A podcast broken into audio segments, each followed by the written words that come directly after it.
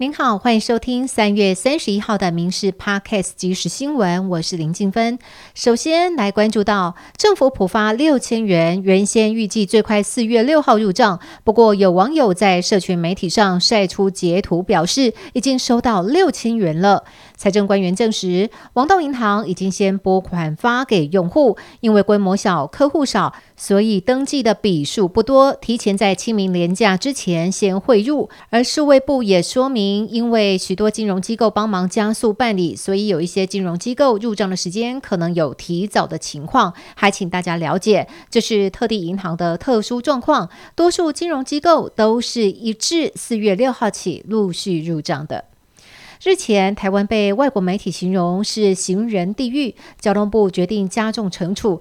从今天开始，汽车未礼让行人一律提高到三千六百元罚金。未来也会增加科技执法入口，加强取缔。民众也可以透过行车记录器等影像向警方检举。要注意荷包，还有四月开始电价平均调涨百分之十一，像是住宅用电七百零一到一千度将调涨三趴，超过一千度将贵十趴。另外，北北基地区计程车运价也将会在四月一号起调涨，新的运价调整为启程一点二五公里八十五块钱，续程则是每两百公尺五块钱，延至计时运价为车速每小时五公里以下。累计每六十秒五元，晚上十一点到隔天早上六点为夜间加成时段，每趟次加收二十块钱。如果遇到跨夜间加成的时段，同意以上车的时间为准。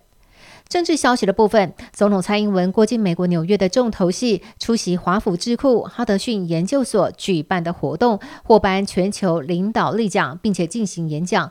总统府副秘书长张敦涵也转述演说的五大重点：第一，美国智库颁全球领导力奖是向台湾人致意，追求和平繁荣并捍卫民主；第二，中国刻意升高紧张情势，但台湾谨慎冷静回应；第三，台湾。被排除国际组织之外，希望获得民主国家支持。第四，台海安全危及全球，呼吁各国强化安全合作。第五，韧性台湾，持续与各国合作，展现民主价值。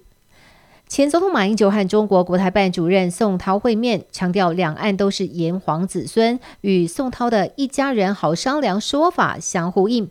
过程当中五度提及九二共识，却没有半句一中各表。行政院长陈建仁回应，九二共识已被定调为一国两制，要前总统马英九理解国人的想法，并且喊话两岸交流应该建立在对等民主的方式上。焦点话题：六福村狒狒脱逃遭围捕死亡，园方先前多次否认，而且至今没有办法理清如何脱逃。林务局在今天跟专家实际到六福村勘验，初步认为围篱和电网没有太大问题。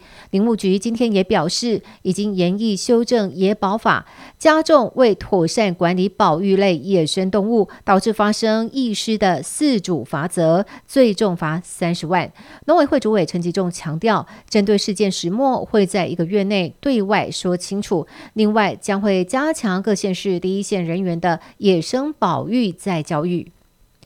台中台湾大道二九九巷一栋老屋发生公安意外，导致三名工人丧生。